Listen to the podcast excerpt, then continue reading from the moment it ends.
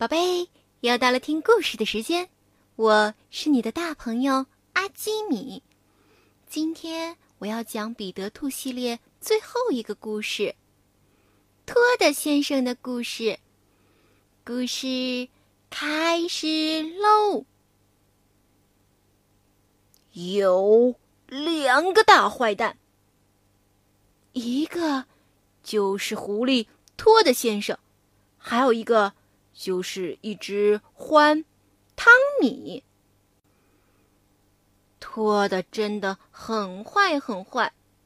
有一天，他在矮树林里搭了一个房子住了下来，这引起了老兔子本杰明一家的恐慌。又有一天，他搬到了一棵柳树里，吓坏了附近的野鸭和河鼠。托德先生有六七个家，可他很少在家。但是他不在家的时候，房子也不会空着，因为坏蛋汤米会搬进去住一阵儿。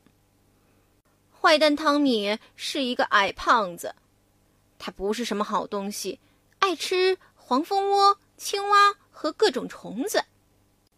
汤米虽然是坏蛋，但是他对老兔子很友好。因为他们都不喜欢狐狸托的先生。老兔子先生病了好几年，他和儿子本杰明、儿媳弗洛普西住在一起。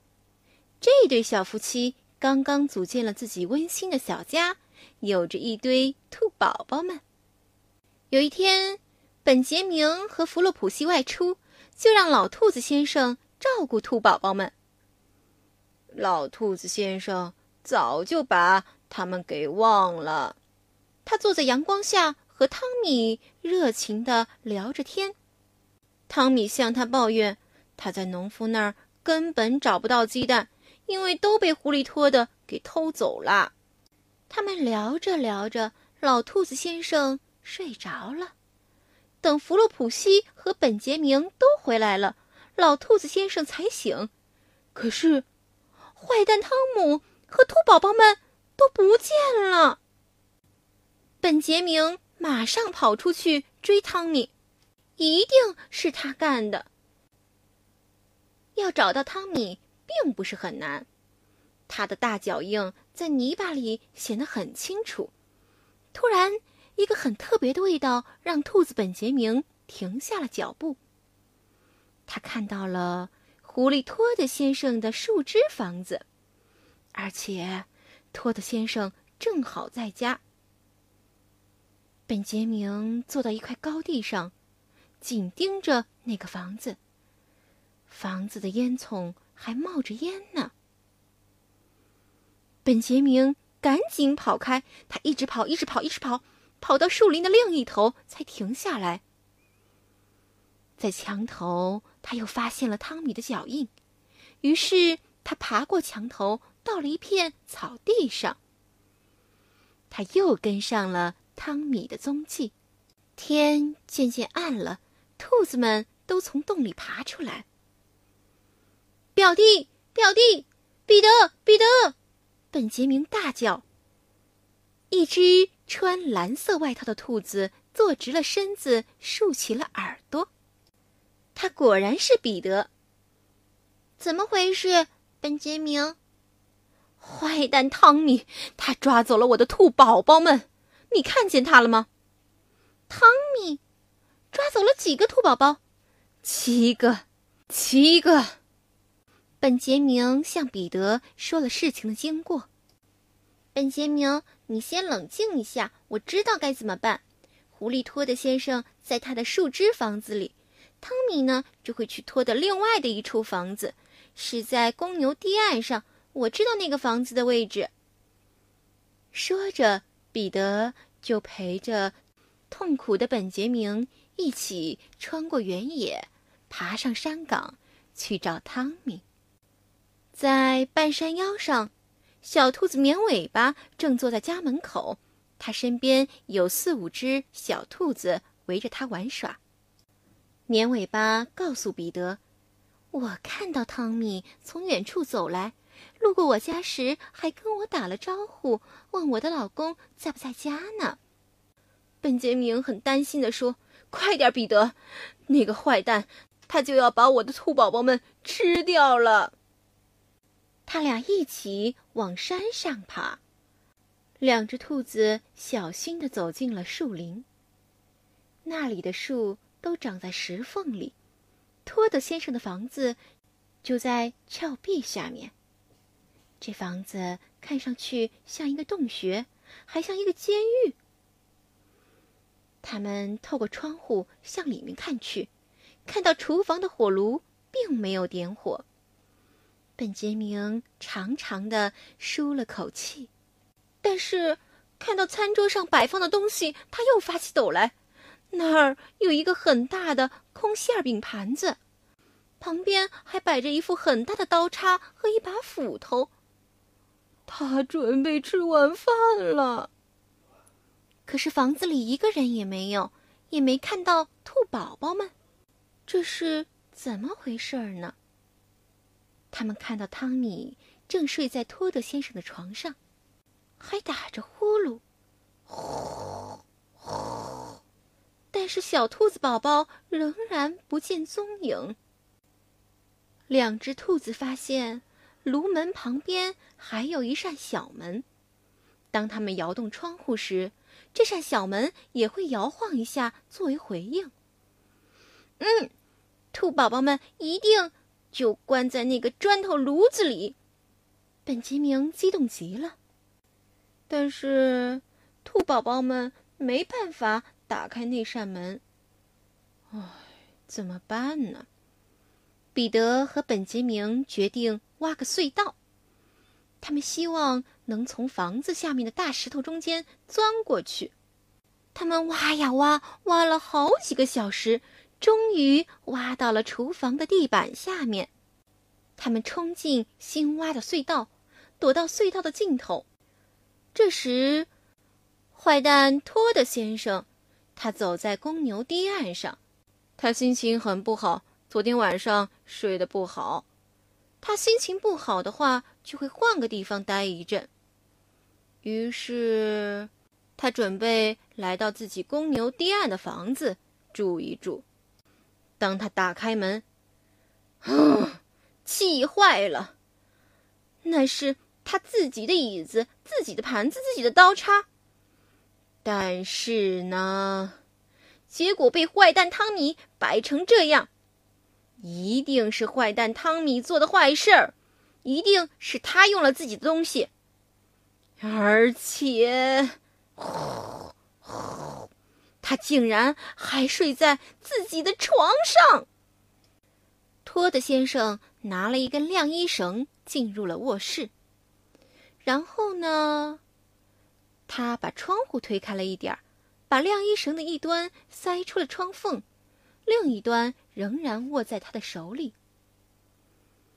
汤米依然打着呼噜，托德先生站在床前盯着他看了一分钟，又离开了卧室。汤米睁开双眼，看着绳子，咧着嘴笑了。这时，窗外传来什么动静？坏蛋汤米赶快闭上了眼睛。托德先生从窗台上捡起刚才扔出去的绳子，又听了听，然后把绳子系在一棵大树上。他又打回来一大桶水，拖着它进了卧室。坏蛋汤米仍然假装在打着呼噜，呼呼。托德先生站在床头的椅子上。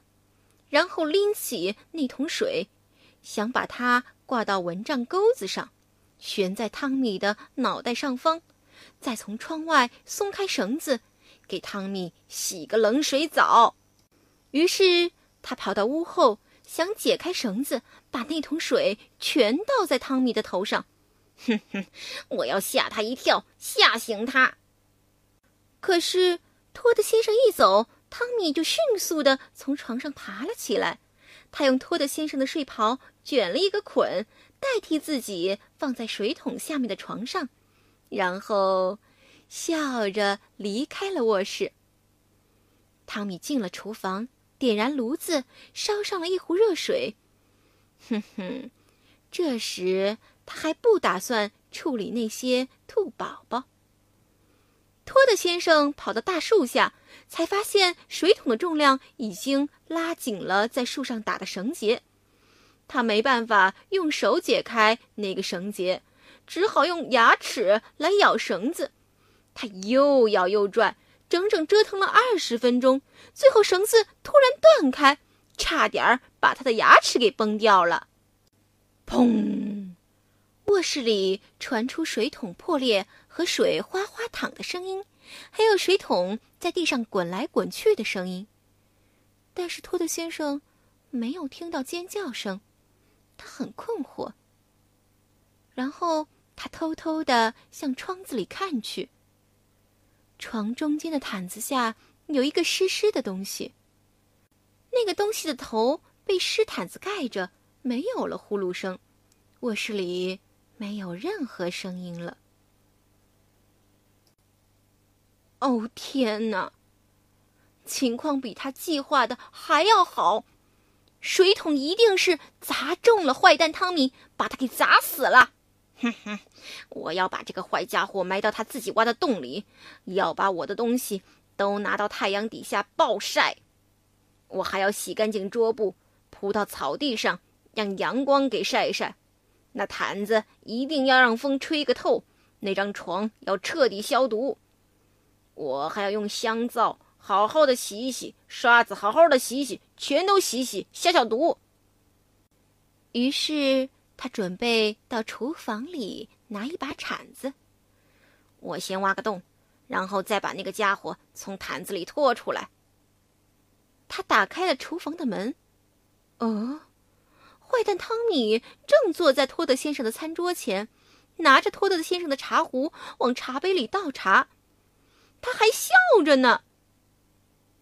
突然，他把一杯滚烫的茶向托德先生的身上泼去，托德先生立马猛地扑向汤米，他们两个人扭打成一团儿。在厨房地板下面躲着的兔子们看来。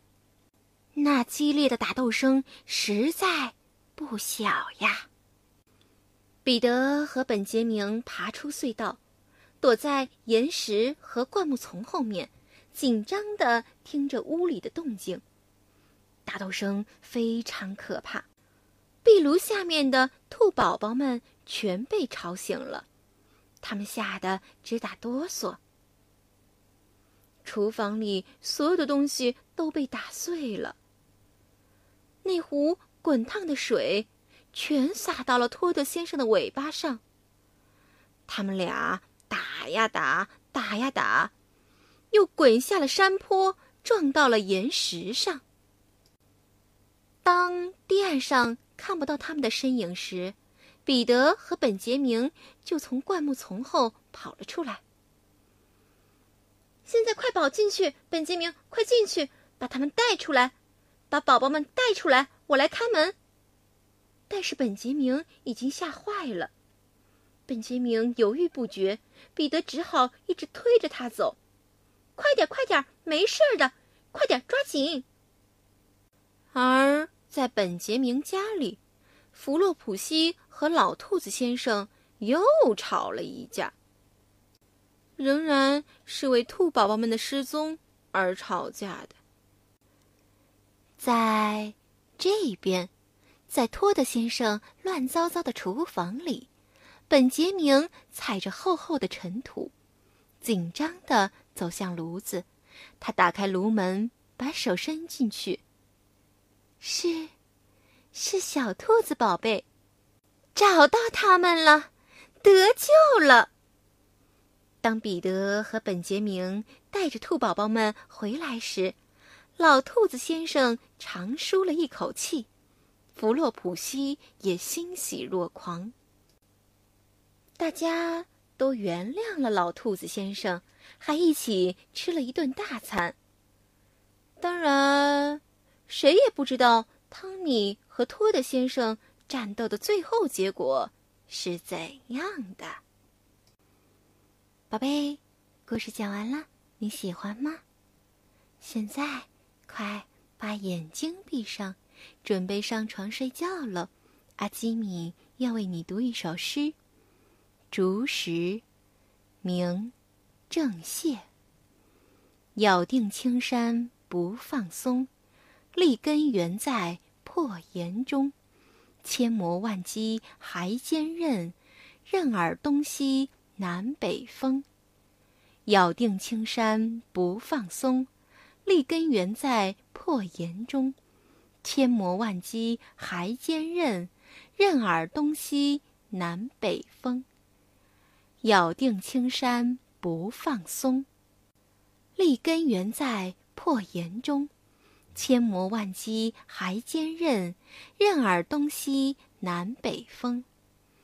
咬定青山不放松，立根原在破岩中，千磨万击还坚韧，任尔东西南北风。